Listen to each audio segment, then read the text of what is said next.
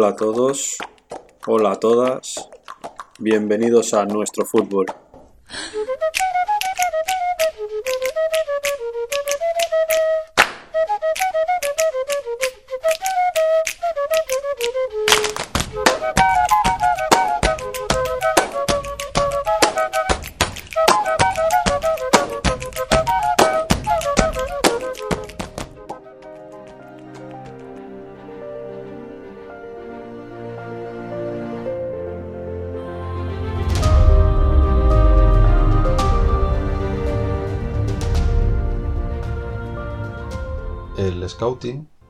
Conocimiento de jugadores de diferentes niveles en diferentes mercados,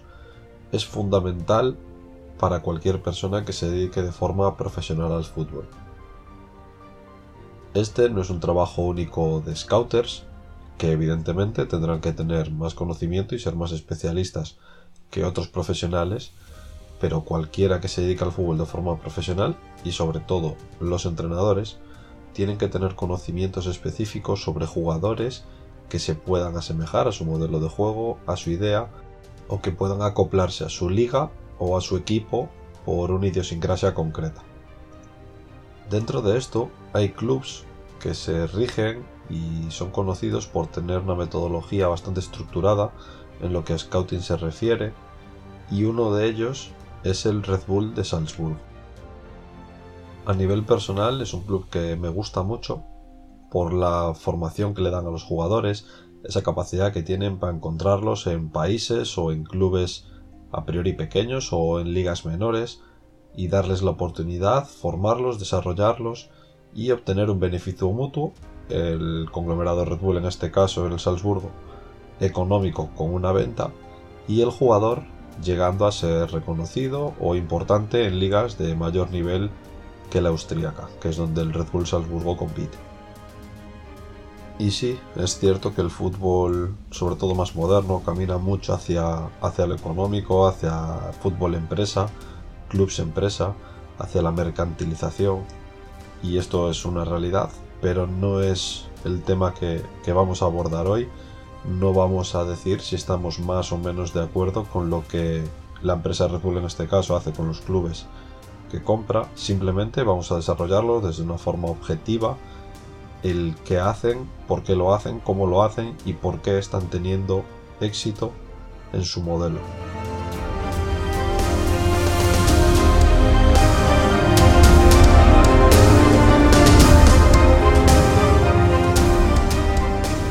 El conglomerado Red Bull actualmente tiene menos equipos que el City Football Group,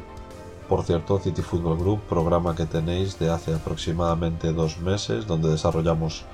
todos los clubes que estaban incluidos en, este proyecto, a la cabeza el Manchester City. Como decíamos, tienen menos equipos, por ahora tienen el New York Red Bull en Estados Unidos, el RB Leipzig, que lo veremos más adelante, pero que esas siglas no son de Red Bull, el que fue el pionero de todos ellos, el Red Bull Salzburgo, y sobre el que centraremos la última parte del programa, que junto al Liefering hace de, filial del mismo en la segunda división de Austria, y su última adquisición, que fue el Bragantino, que se fusionó al extinto Red Bull Brasil para fusionarse en, en el Red Bull Bragantino. La historia del conglomerado Red Bull comienza cuando el dueño de la empresa, Dietrich Mateschitz, que era pues uno de los enviados de una empresa de marketing a Tailandia, descubrió una bebida que, que, era energizante. Cuando volvió a Austria, que era su lugar de origen, le, le echó un poquito de azúcar, algo de sabor. Bueno, al final formó lo que es hoy en día Red Bull,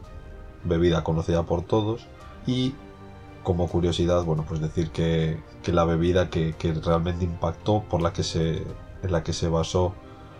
Dietrich, se llamaba Kratin Daeng, que en tailandés es toros rojos. De ahí el nombre de la actual empresa. Es una historia bastante curiosa y bastante conocida. Y como parte del eslogan de marketing de la empresa, siempre dijo que se iba a centrar en actividades que fueran de, alto contenido de peligrosidad, en adrenalina y demás, como pueden ser pues eh, los aviones, deportes extremos, la Fórmula 1, etc. Pero todo esto cambió cuando en el año 2005 hizo varios actos con Franz Beckenbauer que estaba en el comité que organizaba el Mundial de Alemania 2006. Ahí Dietrich vio como bueno pues era capaz de hacer diferentes relaciones y negocios cómo era capaz de, conseguir influencias que abrían pues puertas que para la población normal, para, para el humano más mundano, eran bastante inaccesibles. Él entonces vio su oportunidad de negocio y se metió en el fútbol. Su primer movimiento en el fútbol fue comprar el Austria Salzburgo, equipo del que era hincha cuando era, cuando era pequeño, y le cambió el nombre, los colores, el escudo, cambió absolutamente todo y reescribió lo que es la historia más moderna del club. Hubo protestas en los hinchas más, más antiguos del club, pero ya no pudieron hacer nada realmente. En el año 2006 quedarían subcampeones de liga, después al año siguiente la ganarían y al año siguiente también y a partir de ahí comenzaría el imperio Red Bull en Austria. Pero solo en Austria nos quedábamos cortos, entonces hizo el mismo proceso en Estados Unidos. Esta vez lo hizo con el Metro Stars de Nueva York, que se convirtió en el año 2006, concretamente en marzo, en el Red Bull de Nueva York. En Estados Unidos el fútbol no tiene tanto fanático ni tanto aficionado como en Europa, pero sí que atrajo bastante preocupación entre los que seguían al club en la zona de Nueva York, pero fue capaz de acallarlas con los fichajes de algunos grandes nombres como Thierry Henry, Tim Cahill o Márquez, a pesar de, estar tapando un icono de la MLS. Por esas fechas también el Imperio Red Bull quiso dar el salto a Alemania, que es una de las principales ligas en las que quería estar presente, y los planes iniciales eran comprar un club en la zona de Leipzig pero la Federación Alemana del Fútbol en el año 2006 paralizó estos movimientos y también después intentaron adquirir clubes como era el caso del Düsseldorf que también fracasaron. Al final la organización Red Bull se decidió por el SSV Markstrand que jugaba en la quinta división y se situaba a 13 kilómetros al oeste de Leipzig. Red Bull no estaba tan interesado en el club o en sus, instalaciones, sino más bien en la, en la licencia para poder jugar en esta liga. Volvieron a hacer el mismo proceso que en Austria, cambiaron el escudo, cambiaron el nombre del equipo, cambiaron la identidad y fue, entre comillas, refundada el 19 de mayo del año 2009. En Alemania sucede que suelen prohibirse nombres de marcas comerciales en los clubes para evitar temas de conflictos con la UEFA y por eso el equipo, para ser RB, se convirtió en el Rasenballsport Leipzig, lo que sería la RB inicial, que popularizaría el RB Leipzig, pero que su traducción realmente es algo un poco que no tiene sentido, ya que se denomina el deporte de la pelota en césped Leipzig. Todo esto hecho para conservar las siglas RB. Eso sí, el ascenso del Leipzig fue meteórico, ya que tras su refundación en el año 2009 en quinta división, en el año 2016 estaba ya en, en la Bundesliga y se convirtió en uno de los equipos más polémicos por su carácter específicamente comercial. Sin embargo, no es el único, ya que equipos como el Bayer Leverkusen pertenecen en su totalidad a la farmacéutica Bayer y el Wolfsburgo es propiedad también de la marca automovilística Volkswagen. La diferencia que marcan las dos aficiones es que es bastante grande ya que tanto Bayer como Volkswagen tienen muchos nexos de unión con la comunidad y aportan también mucho a la misma. Y además de eso, los fans tienen decisión de voto, cosa que no pasa en el RB Leipzig. La última gran adquisición del grupo Red Bull se dio en Brasil en marzo del año 2019, ya que se hicieron cargo del equipo Bragantino de Sao Paulo, un club que tenía una deuda bastante grande y en el que inyectaron 45 millones de dólares. El año de la adquisición ascendieron y se prometió una inversión futura de 200 millones de, millones de dólares para hacerlos competir en el Brasileirao. Después de esta inyección, fusionaron el antiguo Red Bull Brasil con el Bragantino de Sao Paulo, formando así el actual Red Bull Bragantino. El Red Bull Brasil no había tenido demasiado éxito, considerándolo, vamos a poner también las comillas, uno de los pocos fracasos del conglomerado Red Bull, junto al Red Bull de Ghana, que finalmente se tuvo que fusionar con el filial del Feyenoord.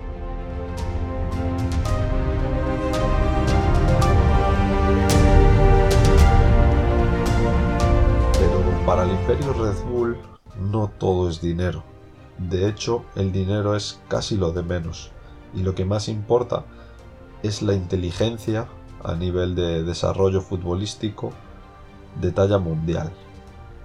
A diferencia de otros clubes o de otras asociaciones como pueda ser el City Football Group, el grupo Red Bull no destaca por ser o por hacer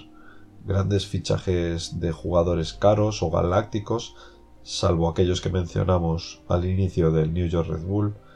sino que se basa más bien en tener una extensa red de ojeo de academias a nivel mundial y un sistema de scouting que atrae a jugadores jóvenes para desarrollarlos con la metodología que ellos creen más conveniente y llevarlos de la mano en este proceso de mejora. Una vez este jugador está preparado para algo más, lo venden y ese dinero lo reinvierten en talento joven. Tanto es así que en el año 2016-2017, en esa temporada el Red Bull Salzburgo quedó campeón de la UEFA Youth League. Aquella final la jugaron contra el Benfica y procedo a deciros las dos alineaciones donde hay jugadores ampliamente conocidos. En la del Benfica jugaron aquel día Fabio Duarte, Aurelio Buta,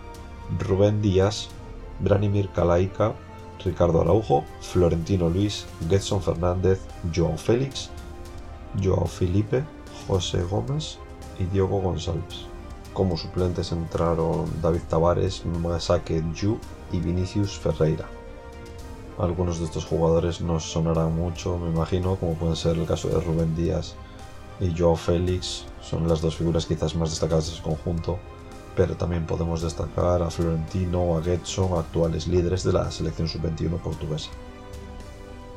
Por parte del conjunto austríaco, que por aquel entonces estaba entrenado nada más nada menos también que por Marco Rose, jugaron Bartolomé Sinel, Sandro Igolstich, Luca Meisel, Igor Gideon Mensa, Nico Gorzel, Philip Sturm, Nicolas Meister, Mergin Berisha, Hannes Wolf, Mohamed Haidara, Bojan Lugonja como suplentes, Alexander Smith y Peyton Daka. Una plantilla que ya prometía, ya tenía jugadores de mucho nivel y de mucho talento, y que ya muchos están colocados en la élite, como puede ser el caso de Wolf, Haidara, Meister y mismo Mergin Berisha y Peyton Daka, que son los actuales delanteros del Red Bull Salzburgo y que lo están haciendo a muy buen nivel. De este último, de Peyton Daka, tenéis un informe más completo en Futuras Promesas en el programa que hicimos hace varias semanas sobre él, donde lo destacamos como uno de los delanteros a tener muy en cuenta en los próximos años. Me parece que es un goleador nato, un jugador muy determinante cerca del área y en definitiva si queréis saber algo más pasaros por ese programa. Siguiendo con el análisis de la compañía, uno de los principales artífices del ascenso de Red Bull a nivel mundial se debe al alemán Ralf Ragnick. Ragnick se unió como director deportivo en el año 2012 y también fue durante dos periodos entrenador del Red Bull Leipzig. Actualmente es el supervisor de desarrollo deportivo y de fútbol para todos los clubes del grupo Red Bull y es el gerente global de la marca. Pero también, si en algo Red Bull pone bastante dinero que no sean jugadores, es en personal gerente. Contrataron también a Paul Mitchell como jefe de reclutamiento y desarrollo de la división global del fútbol de Red Bull,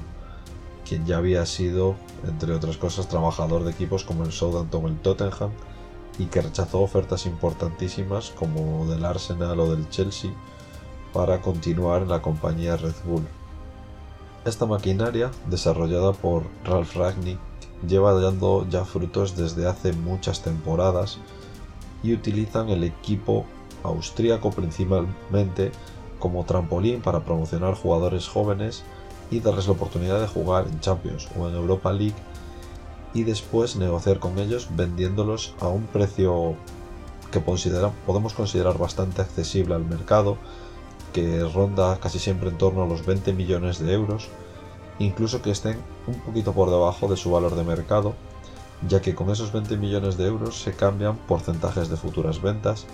y preferencia de tanteo de jugadores jóvenes en el club al que se lo están vendiendo. Una vez estos jugadores están preparados en la liga austríaca, dan el salto, principalmente casi todos ellos, a la Bundesliga y también, principalmente muchos de ellos, al RB Leipzig, que es el equipo encargado de darles pues esa oportunidad en la Bundesliga para uno, dos o tres años después venderlos a un precio mucho mayor del que lo ficharon en un inicio en el Red Bull Salzburgo y en un inicio también en el RB Leipzig desde el, Red Bull Salzburgo. También la tendencia general del, del Red Bull Salzburgo de venta es bastante alta, bastante elevada hacia la Bundesliga, ya no solo al RB Leipzig. A nivel de ojeo, la nacionalidad de los jugadores es muy variada y los clubes de procedencia suelen ser todos de ligas de menor nivel o segundas divisiones, incluso algunas de ellas eh, juveniles lo que hacen para llevarse al jugador es pagar valor de mercado dos a cuatro veces superior por encima de, lo que valen y esto lo hace un movimiento muy arriesgado para otros clubes que se conservan esa opción de futuro sin conocerlo. Ponemos por ejemplo el caso de un jugador que tiene 17-18 años que vale 200.000 euros y juega para una cantera de un equipo profesional, pues el, Red Bull Salzburgo en este caso lo que haría sería pagar 3 o 4 millones de euros por ese jugador, entonces espantaría las posibilidades de otros clubes de llevárselo y ellos van a ser encargados de, formarlo y de en 2 o 3 años venderlo por aproximadamente 10, 15 o 20 millones de euros. También es bastante marcado el perfil de jugador que busca eh, la compañía Red Bull. Suelen ser jugadores jóvenes que tengan aproximadamente entre 16 y 21 años, que físicamente tengan un nivel muy alto, incluso superior al de la liga en la que van a competir. Técnicamente deben tener un buen nivel, pero lo que son jugadores que podemos considerar muy talentosos o muy virtuosos. No es limitante a la hora de, de ficharlos o de pasar a pertenecer al club. Y la clave final es que son jugadores o buscan jugadores que tengan una mentalidad muy ambiciosa, mucha determinación y que sepan ya desde jóvenes resistir la presión de jugar para la élite. Y ya con esa idea de perfil de jugador, la línea de trabajo que sigue el Red Bull, la metodología que impone Ragnick, es bastante uniforme en todos los clubes que, forman parte del conglomerado. Se basa en juego de contraataques muy rápidos y equipos que tengan una buena ocupación espacial. Además de esto, también se busca una alta presión, que la presión sea siempre tras pérdida y que cuando se ataca el equipo, todo el equipo, todo el conjunto debe tener una mentalidad muy ofensiva, incluidos el portero y los defensas, para buscar carreras verticales muy rápidas, abrir espacios, progresar y ser muy duros en las transiciones. Ragnick, para que nos hagamos una idea, es uno de los grandes mentores también de uno de los entrenadores que está más de moda, que es Jürgen Klopp. De ahí que su idea de juego sea muy similar, muy, similar, muy parecida y se vean la una y la otra como un espejo. Y por último, antes de pasar a desarrollar un poquito más el tema de los jugadores que salieron de la factoría Salzburgo, vamos a hablar de otro de los grandes valores que le dan la cara al conglomerado Red Bull, que son los entrenadores, ya que Ragnick en este proceso ha sido también muy claro y el perfil de los entrenadores tiene que adecuarse mucho a este perfil de jugadores que vimos antes, ¿no? Jugadores jóvenes, muy ambiciosos, que tengan muchas ganas de progresar, pues los entrenadores deben ser algo muy parecido. El primero de ellos es Julian Nagelsmann, actual entrenador del RB Leipzig y uno de los mejores entrenadores jóvenes del mundo, en el que toda Alemania daba por hecho que iba a fichar por el Bayern de Múnich, pero en el verano de 2019 decidió unirse al RB Leipzig, entrenador y proyecto que son muy similares. Nagelsmann es el técnico más joven de la Bundesliga, ya que tiene 32 años, y su equipo es el de menor media edad, el Leipzig. Esto hace que sea un proyecto que, sea muy ilusionante y que puede tener una larga duración. Ya consiguió muchos éxitos con el Hoffenheim, clasificándolo para la Champions y convirtiéndose también en el entrenador más joven en lograrlo. Además de esto, pues tiene un gran abanico táctico, es un entrenador muy estratega, con una metodología de entrenamiento muy moderna y que intercala diferentes esquemas dentro del mismo partido. Otro de los entrenadores que destacó y que empezó en la Academia Red Bull fue Nico Kovac, ya que fue técnico en las categorías inferiores del Red Bull Salzburgo del 2009 al 2011 y desde abril del 2011 a junio del 2012 fue segundo entrenador de Ricardo Moniz en el primer equipo del Red Bull Salzburgo antes de dar el salto a la selección de Croacia. El siguiente entrenador es Marco Rose, que estaba hasta hace poco en el Borussia Dortmund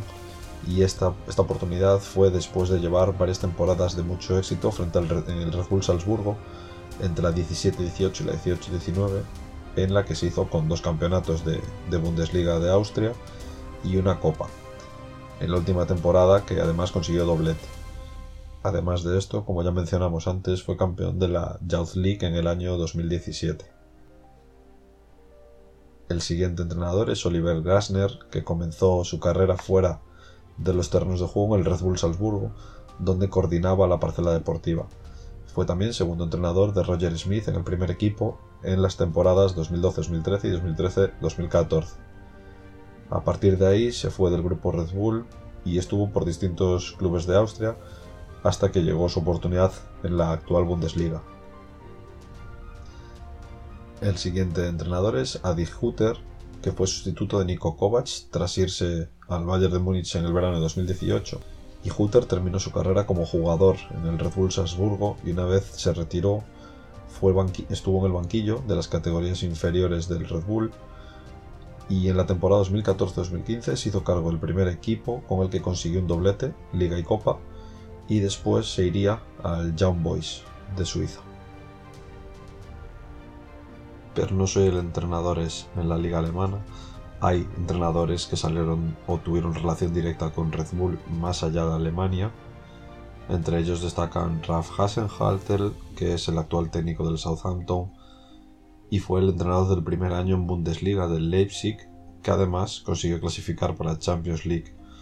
También está Peter Seidler en el St. Gallen de Suiza, que fue entrenador del Red Bull Salzburgo en la temporada 2015-2016. También tenemos a Oscar García, que esta temporada comenzó en el Celta de Vigo, y en Holanda a Roger Smith con el PSV. Es por esto que Red Bull se ha convertido en un referente dentro del mundo del fútbol,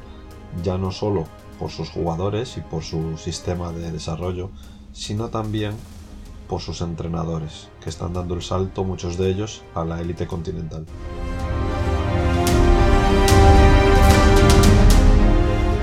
Pasamos ya por último a hablar de los jugadores y es que el club, además de la difusión de la marca, ha recibido dinero, bastante dinero, por haber hecho buenos fichajes a tiempo, por haber desarrollado o haber sido capaz de ver talento donde nadie más fue capaz. Entre algunos de estos jugadores destacan Sadio Mané, Nadio Keita, Joshua Kimmich, Timo Werner, Minamino o más recientemente Erling Haaland, que son buenos ejemplos de que tener ojos en todas partes es algo que da bastante beneficio.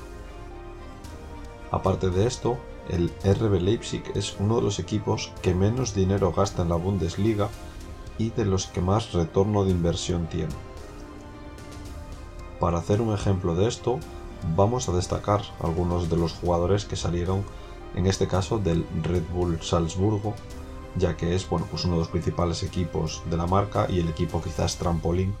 para que los jóvenes talentos despunten por primera vez. La mayor venta del Red Bull Salzburgo fue Navi Keita.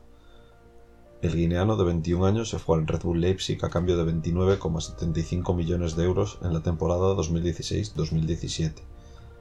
El Salzburgo lo había fichado desde el Istres, francés, en la temporada 2014-2015 por un millón y medio de euros. Actualmente, este jugador se encuentra en el Liverpool. El segundo de esta lista es Sadio Mané, senegalés que por aquel entonces tenía 22 años y se vendió al Southampton por 23 millones de euros en la temporada 2014-2015. El Red Bull Salzburgo lo había fichado desde el Metz francés en la temporada 2012-2013 por 4 millones de euros. Actualmente se encuentra en el Liverpool. El tercero es Erling Haaland, el noruego, que se vendió con 19 años al Borussia Dortmund por 20 millones de euros lo ficharon desde el molde en la temporada 2018-2019 por 8 millones de euros. Actualmente sigue jugando en el Borussia Dortmund y es quizás uno de los mayores casos de estudio de la última década, ya que su valor pasó de ser apenas 200.000 euros en la temporada 2016-2017 a los ya 110 millones de euros en la 2021. Y es quizás el mejor ejemplo de lo que supone tener pues una red de scouting bastante bien desarrollada. El cuarto jugador de esta lista es Dominik Soboslai, el húngaro que con 20 años se fue al RB Leipzig a cambio de 20 millones de euros esta misma temporada. Promocionó desde la cantera del Red Bull Salzburgo, desde el Liefering, en la temporada 17-18. El quinto es Amadou Haidara, del que hablamos antes, que se fue con 20 años también al RB Leipzig a cambio de 19 millones de euros en la temporada 2018-2019 promocionó desde su cantera y actualmente sigue en el conjunto alemán. El sexto es Kaletakar, el croata que con 21 años se fue al Olympique de Marsella a cambio de 19 millones de euros en la temporada 18-19. Promocionó desde la cantera del Red Bull Salzburgo y sigue jugando en el conjunto francés. El séptimo, otro de los nombres propios del mercado que viene, Dayot Upamecano, el francés guineano de 18 años, se fue al RB Leipzig a cambio de 18 millones y medio de euros en la temporada 2016-2017. El Red Bull Salzburgo lo fichó desde el juvenil del Valenciennes francés en la temporada 15-16 por 2 millones y medio de euros. El mejor ejemplo de lo que hablamos antes, de que pagaban mucho valor o el valor muy por encima del mercado por jugadores que estaban todavía en etapa juvenil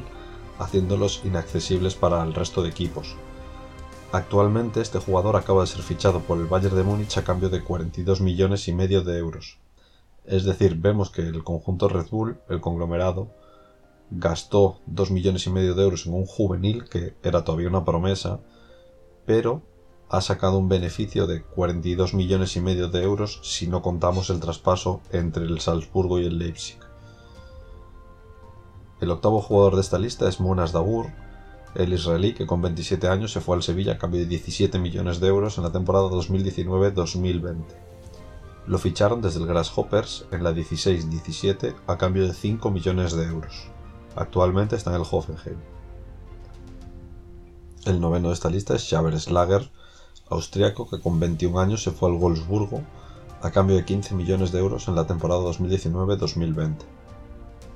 promocionó desde el Liefering, desde la cantera, en la temporada 17-18 y sigue ahora mismo en el conjunto alemán. El último de estos jugadores es Jonathan Soriano, uno de los primeros grandes jugadores, un gran capitán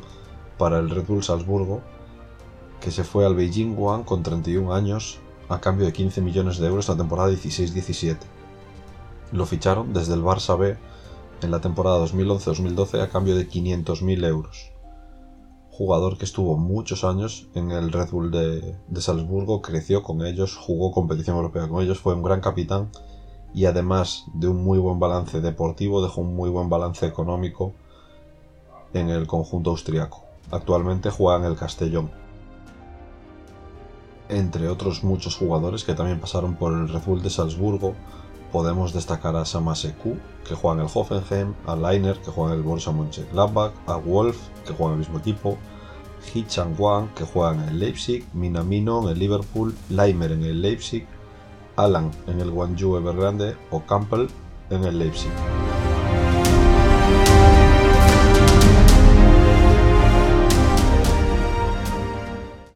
Y hasta aquí ha llegado el programa de hoy sobre el conglomerado Red Bull, sobre cómo una buena red de scouting puede dar, además de un beneficio económico, un beneficio deportivo muy grande y muy prolongado, además de ser explotado a corto plazo, como fue el caso del RB Leipzig, que pasó en apenas 7 años de la quinta división a jugar la Champions League, y en definitiva, cómo enfocar y cómo encarar un proyecto deportivo a corto, medio y largo plazo basado en el scouting. Si queréis poneros en contacto con nosotros, os dejamos nuestro mail de contacto que es nuestro futbolpodcast.gmail.com y os invitamos también a seguirnos en nuestras redes sociales, nuestro fútbol.podcast en Instagram y la página de Facebook Nuestro Fútbol Podcast. Finalizamos hoy con una frase de el mismo Ralph Ragnick cuando le preguntaron sobre si ficharía a Messi o a Cristiano Ronaldo para el RB Leipzig, a lo que respondió Sería absurdo pensar que ellos pudiesen funcionar aquí. Son demasiado viejos y demasiado caros. Muchas gracias a todos por estar ahí, por formar parte de nuestra comunidad, por formar parte de nuestro fútbol. Un saludo y hasta pronto.